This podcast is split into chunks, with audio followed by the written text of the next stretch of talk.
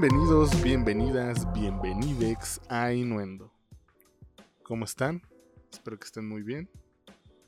Me encuentro bastante bien. Grabando eh, ahorita que parece que va a llover. Este, no, no, el cielo no se está nublando, el cielo está este, tronando, dicen. Pero eso no nos va a impedir que grabemos. A menos que se venga un tormentón, me quede sin luz y todo valga madre. Pero vamos a darle. ¿Alguna vez han llegado a escuchar algo sobre el ciclo de los 30 años o el péndulo de la nostalgia? ¿Y el por qué todas las cosas y modas se repiten? ¿No? Pues no se preocupen porque hoy les voy a hablar de eso. Yo este tema lo llegué a escuchar hace más o menos como, no sé, tal vez un año o menos pero la verdad nunca lo investigué tal cual. Porque de cierta manera se me hizo, o sea, se me hizo interesante, pero al mismo tiempo fue algo como medio me. Pero hace poco, platicando con una persona que conocí, mencionó algo respecto a esto. Pero esta persona sí me lo vendió mejor, más interesante, con más carnita. Y pues me puse a investigar. Así que les voy a hablar de algunas teorías e investigaciones que existen al respecto del tema y veremos cómo se relacionan a las cosas que ya conoces. Estoy seguro que se han dado cuenta que en los últimos 5 años se vio un regreso de los 80s muy duro. Lo vimos en series que se pusieron muy de moda como Stranger Things, Glow, The Get Down, The Americans, Los Goldberg, hasta las series de narcos en Netflix. En la música, los ejemplos más populares serían Bruno Mars, The Weeknd, Dua Lipa, Miley Cyrus, este, Doja Cat. Y en películas, simple, simplemente con los soundtracks de las dos entregas de Guardianes de la Galaxia, Thor Ragnarok, y hasta las nuevas versiones live action de películas viejas como La Bella y la Bestia. Viendo esto, surge la pregunta ¿Cuándo empezó esta obsesión por los ochentas? ¿Y por qué de pronto toda la música tenía como el mismo beat ochenterón? ¿De dónde salió otra vez esa obsesión por los superhéroes? Ese es un poco más fácil de contestar y creo que todos saben por qué. Aquí es donde entra el famoso ciclo de los 30 años, que en resumidas cuentas es una teoría de la psicología y social que trata de que cada 30 años vamos a ver cómo las cosas se vuelven a poner de moda. Si tomamos de ejemplo los últimos 10 años y analicemos las tendencias de los 80, notaremos una gran similitud y si son buenos en geografía, se darán cuenta que son 30 años de diferencia. Y esto tiene mucho que ver con las personas que hace 30 años estaban viendo películas como Flashdance, The Lost Boys, Dirty Dancing, The Breakfast Club o Top Gun, que ya va a salir la segunda parte este año, se supone. O en cuestión de música, estaban escuchando Wham, Bon Jovi, Van Halen, Michael Jackson, Luis Miguel, etcétera, etcétera. Porque ahora esas personas, como Joseph Kosinski, que fueron al cine a ver la primera entrega de Top Gun cuando tenían 12 años, ahora, 35 años después, o sea sus 47 años, nos trae la continuación de la historia de Maverick, en Top Gun Maverick. Son exactamente los nuevos creadores o los nuevos productores de contenido los cuales claramente están súper influenciados por todo eso que vivieron en sus infancias y están tratando de traerlo de regreso de una manera consciente o inconsciente. Y no solo estamos hablando de ellos como creadores, sino también como compradores. Porque son esos que antes tenían que pedirle dinero a sus papás para poder ir al cine, rentar una película, comprar un disco, un cómic un juguete, y ahora que tienen el ingreso necesario, o sea, dinero de adulto, pueden, pueden por fin conseguir todas esas cosas que llegaron a desear tener de niños, pero que nunca pudieron. Ahora hasta se pueden dar el lujo de comprar ese juguete edición limitada que en aquel entonces era como el santo grial de los juguetes. Todo esto que les estoy diciendo tiene investigaciones científicas que lo corroboran. No nomás estoy hablando a lo pendejo. Y para poder entenderlo bien, tenemos que dar un pasito atrás y explicar algunas cosas. Así que empecemos con este pedo. ¿Qué es la nostalgia? Tenemos que empezar desde ahí. Según Wiki, es un sentimiento de tristeza mezclado con placer y afecto cuando piensas en tiempos felices del pasado, también descrita como un sentimiento de anhelo por un momento, situación o acontecimiento del pasado. ¿Se entendió? Espero que sí, porque eso es lo que dice Wikipedia. Pero, ¿sabían que antes se llegó a catalogar como una enfermedad? Imagínense ese pedo. Se conocía como mal du souci. O souci, souci, o algo así. O la enfermedad suiza. Pues era muy común entre los mercenarios suizos que luchaban en el extranjero. A estos vatos se les tenía prohibido cantar tonadas folclóricas, ya que decían que les podía provocar ataques de nostalgia. No solo fue exclusivo de los suizos. Por ejemplo, se le conocía como el dolor de hogar en Alemania, mal du pays en Francia, en España como mal de corazón y en Gran Bretaña y Norteamérica como nostalgia directa. O sea, todo este pedo es debido a las guerras, porque cuando los soldados se acordaban de la vida tranquila y más simple que tenían en casa o en sus países, esto evidentemente se convertía en tristeza que a la larga esto llevaba a la depresión. Y por razones obvias para los militares, esto era lo peor que le podía pasar a uno de los suyos porque finalmente la única cura contra esto, en ese momento claro, era darlos de baja para enviarlos a casa y que allá se curaran entre comillas. De la palabra nostalgia se puede decir que nació el 22 de junio de 1688, gracias al joven estudiante de medicina Johannes Hofer, de apenas 19 años, cuando presentó una tesis a la Universidad de Basilia, en Suiza. Hofer hablaba en su tesis de dos casos de los cuales fue testigo. El primer caso era sobre un vato de Berna, Suiza, que empezó a sentirse muy solo y enfermo mientras estudiaba y vivía en Basilia. Comenzó a presentar síntomas de ansiedad, fatiga, palpitaciones, dolor de estómago y fiebre. Y poco a poco fue empeorando. La solución de la escuela?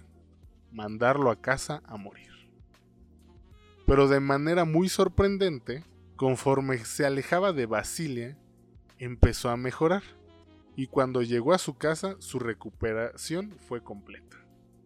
El otro caso involucró a una asistente doméstica que supuestamente estaba muy bien, hasta que un ligero accidente la dejó en el hospital lejos de sus amigos y familiares.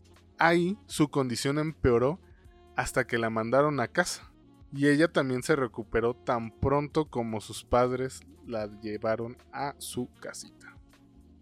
Eventualmente se hicieron chingos de estudios, observaciones y los psicólogos se dieron cuenta que lo que causaba la depresión claramente no era la nostalgia, sino esas horribles condiciones en las que vivían que hacían que obviamente la gente extrañara su pasado.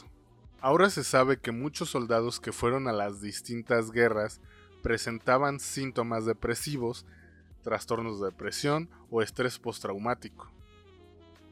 Según el Manual Diagnóstico y Estadístico de, los Trastornos Mentales, en su quinta edición, o también como se le conoce, el DSM-V o 5, como le quieran decir, dice que estos son algunos de los criterios que se deben considerar para diagnosticar. Son disminución importante del interés o la participación en actividades significativas. Sentimiento de desapego o extrañamiento de los demás. Extrañamiento, qué extraña palabra. Incapacidad persistente en experimentar emociones positivas. Por ejemplo, felicidad, satisfacción o sentimientos amorosos. Hipervigilancia. Respuesta de sobresalto exagerada. Problemas de concentración y alteración del sueño. O sea, dificultad para dormir o para conciliar el sueño, todo eso. No poder dormir así de manera continua, sino que te vas levantando como en lapsitos. O sueño inquieto que le dicen. Si tienen alguna de estas cosas, amiguitos, vayan a terapia.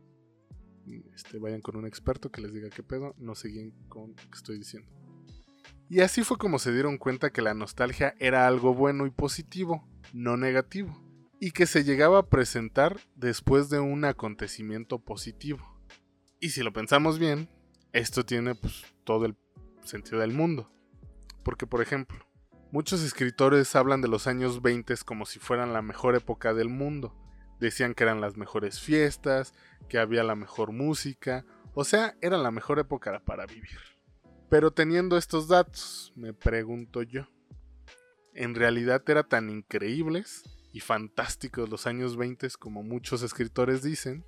¿O será que solo los recuerdan de esa manera porque después de los 20 llegó la famosa Gran Depresión? Y pues básicamente todo se fue a la mierda y estoy hablando de la gran de la gran crisis económica, no que les dio depresión a todos, que sí lo causó, pero X. ¿Será que tenemos memoria selectiva y preferimos recordar el pasado solo por su lado bueno? Un ejemplo. Terminaste con tu pareja la más tóxica o el más tóxico, según sea tu caso. Pasan días, semanas o meses, y entre las pláticas o anécdotas te llega este pensamiento de pues no estuvo tan feo. O sea, cuando no discutíamos, nos la pasábamos chido. Vivimos muchas experiencias buenas. Y te empiezas a acordar de más y más momentos bonitos y los malos los vas mandando como al fondo. Esa situación es algo similar. Ese mismo ejemplo, si lo vemos desde el lado científico, el amor es algo químico. Se presenta principalmente en oxitocina y vasopresina. Ambas se producen en el hipotálamo, y ambas inducen a la dopamina, haciendo del amor una mejor experiencia. Se cree que cuando estás con esa persona especial es la generadora de bienestar y el estar cerca de ella activa nuestro sistema de recompensas. Si quitamos a este elemento, o sea, la pareja, en la ruptura que lleva la ruptura lleva a un duelo y por ende sus expectativas bajan de este neurotransmisor y estas hormonas, lo cual induce a manifestar dolencia o, sea, la depresión. Que una ligera depresión. Regresando al tema, y hay que hacer la pregunta, ¿qué pasa en los años 50, 30 años después de los 20? Pues que estaban también en época de crisis, ¿no? Y la gente empezaba también a decir, qué buena época fueron los 20, lo teníamos todo y no nos dábamos cuenta.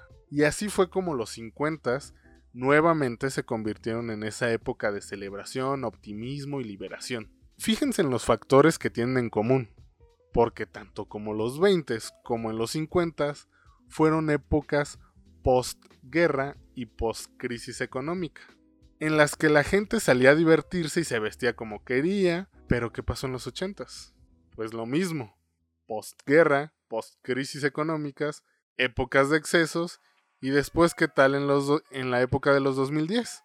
Exactamente lo mismo. Postguerras, postcrisis económicas y épocas de exceso. Si nos estamos dando cuenta, ¿no? ¿Me están siguiendo en todo esto? ¿O ya los perdí? Espero que me estén siguiendo. Esto se ve de manera más clara en cuestión del arte. Y agárrense porque aquí empieza lo clavado. Por ejemplo, el expresionismo abstracto surge en los años 40 y 50 con una reinterpretación del expresionismo y del arte abstracto que viene de los 1910 y 1920.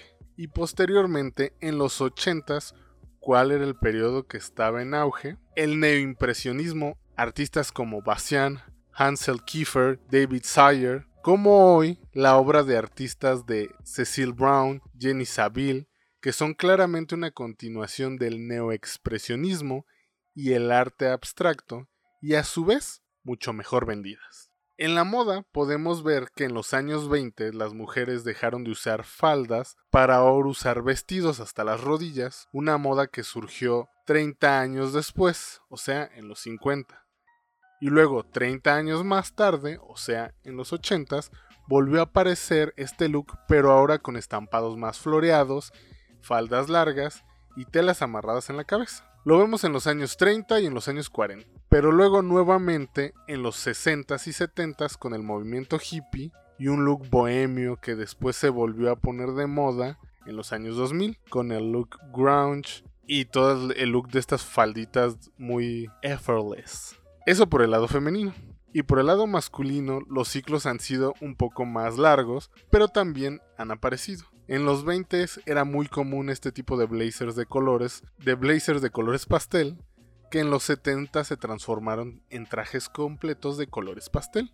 Y en los 2010 regresaron tanto los blazers de colores pastel como los trajes completos. No solamente lo vamos a ver en la moda, también lo vamos a ver en la política. Hay una teoría de Walter Dean Burham que dice que cada 30 años aproximadamente hay unas elecciones que tienen como resultado un cambio súper drástico que replantea todo el ambiente global. Y creo que el ejemplo más claro fue Trump convirtiéndose en el cuadragésimo quinto presidente de Estados Unidos con el eslogan Make America Great Again, que se parecía mucho por no decir que era prácticamente idéntico al eslogan de Ronald Reagan de Let's Make America Great Again. Super creativo Trump. O en el caso de México, con AMLO y sus acciones tan similares al innombrable Carlos Salinas. Y si no me creen, investiguenlo. Solidaridad se parece un chingo a la 4T. eh, continuamos.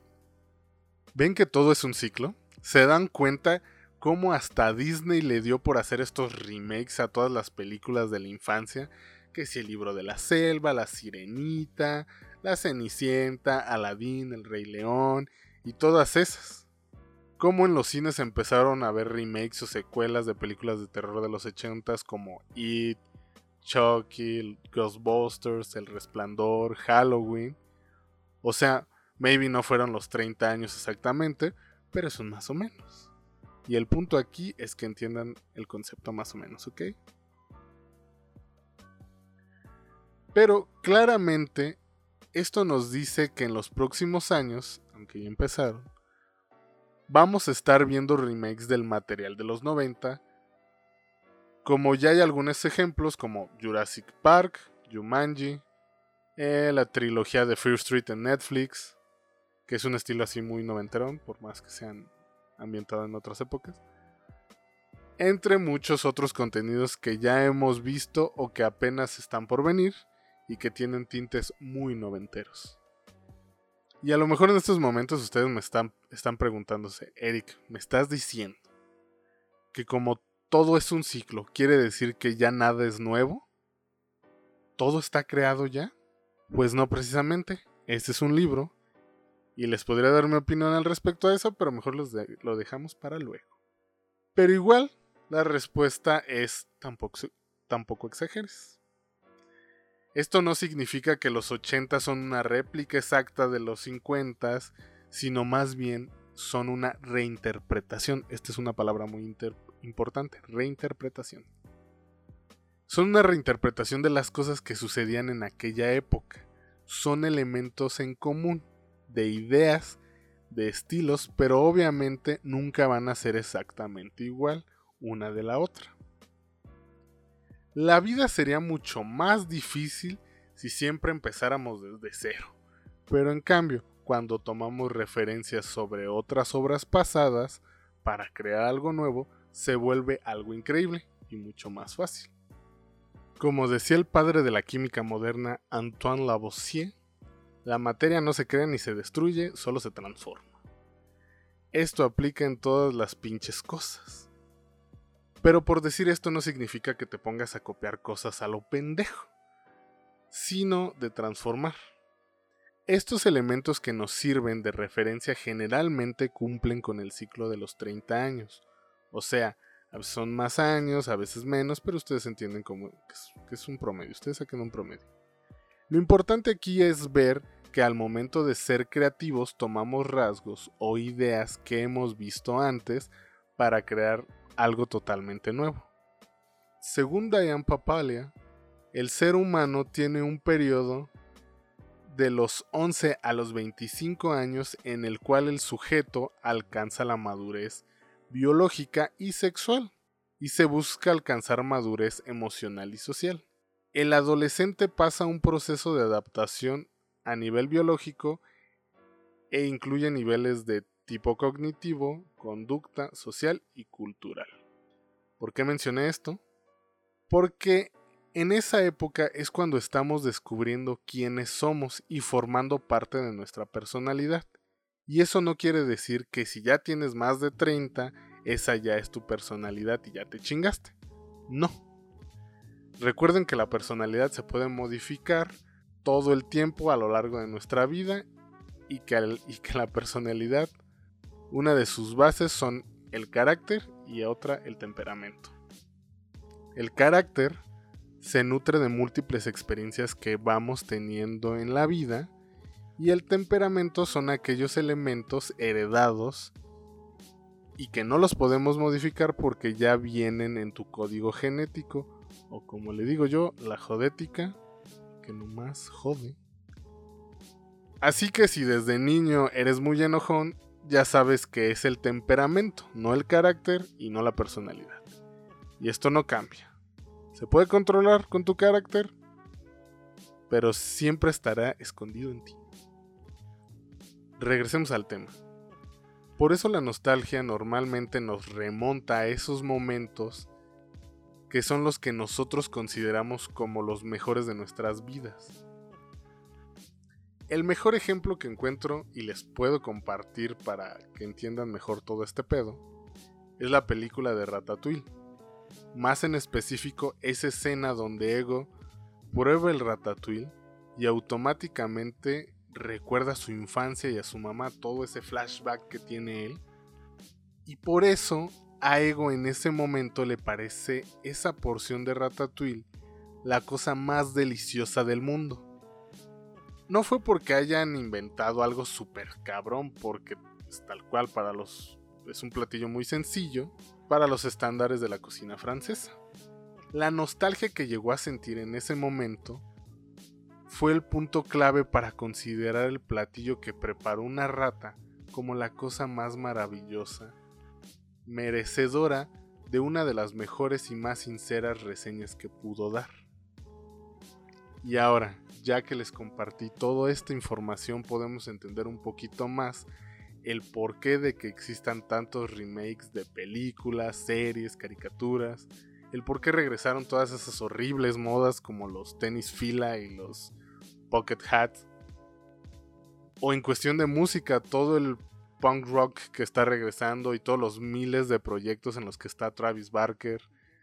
Y por qué varios amigos retomaron sus sueños de hacer música, pero ahora con mucho más en forma. Y sé que existen millones de ejemplos que seguramente tú en este momento que me estás escuchando se te están ocurriendo. Y exactamente esos ejemplos que se te están ocurriendo, todos esos son gracias al péndulo de la nostalgia o el ciclo de los 30 años. Porque están en todos lados. Ya podemos entender el por qué mucha gente dice que todo es una reinterpretación de las cosas. Ahora sabemos que tiene una razón lógica del por qué pasa todo esto. Porque ya fuimos niños que se maravillaron con muchas creaciones y ahora nos toca ser a nosotros los creadores del contenido que podría llegar a inspirar a futuras generaciones. Y bueno, eso fue todo por el tema de hoy. Este. Espero que esto esta parte esté sonando bien.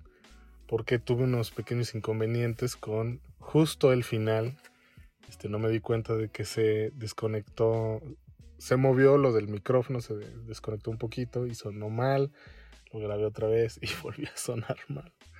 Así que espero que esta vez sí se esté yendo bien esta grabación va a ser la última. y pues espero que les que hayan entendido el tema.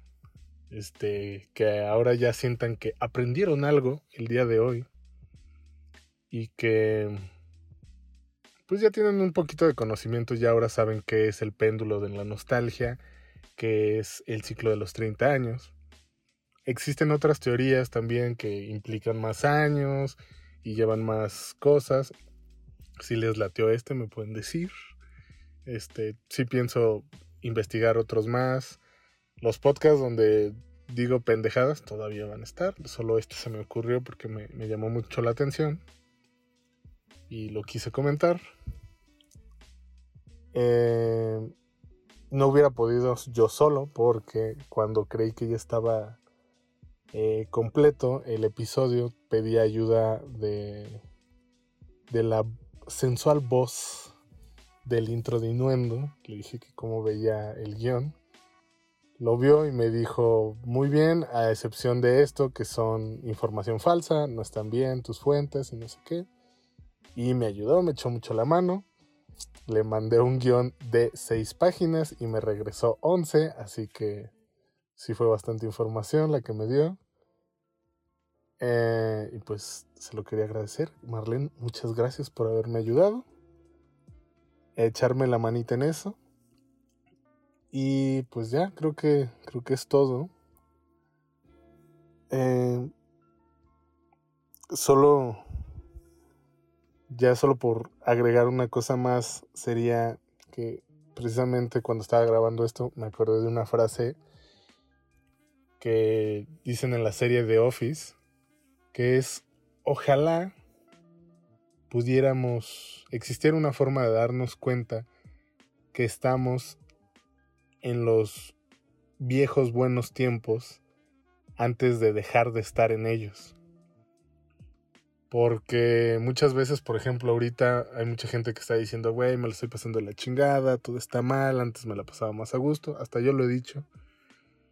Pero tal vez en unos 2, 3 años nos vamos a dar cuenta de que en esa época, por más mal que se veía la situación, aprendimos muchas cosas, eh, y nos hicieron mejores personas eh, o este o realmente nos la estábamos pasando muy chido y pues por eso hay que disfrutar las cosas este ya saben que todo esto es nostalgia ya ahora saben cómo funciona esto y precisamente por eso la nostalgia por el recordar cosas y todo eso este pues el día de que estoy grabando esto que para cuando lo están escuchando vendría siendo el día de ayer.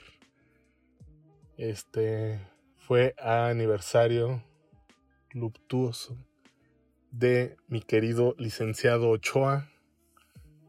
Este, hace un año que ya no está con nosotros.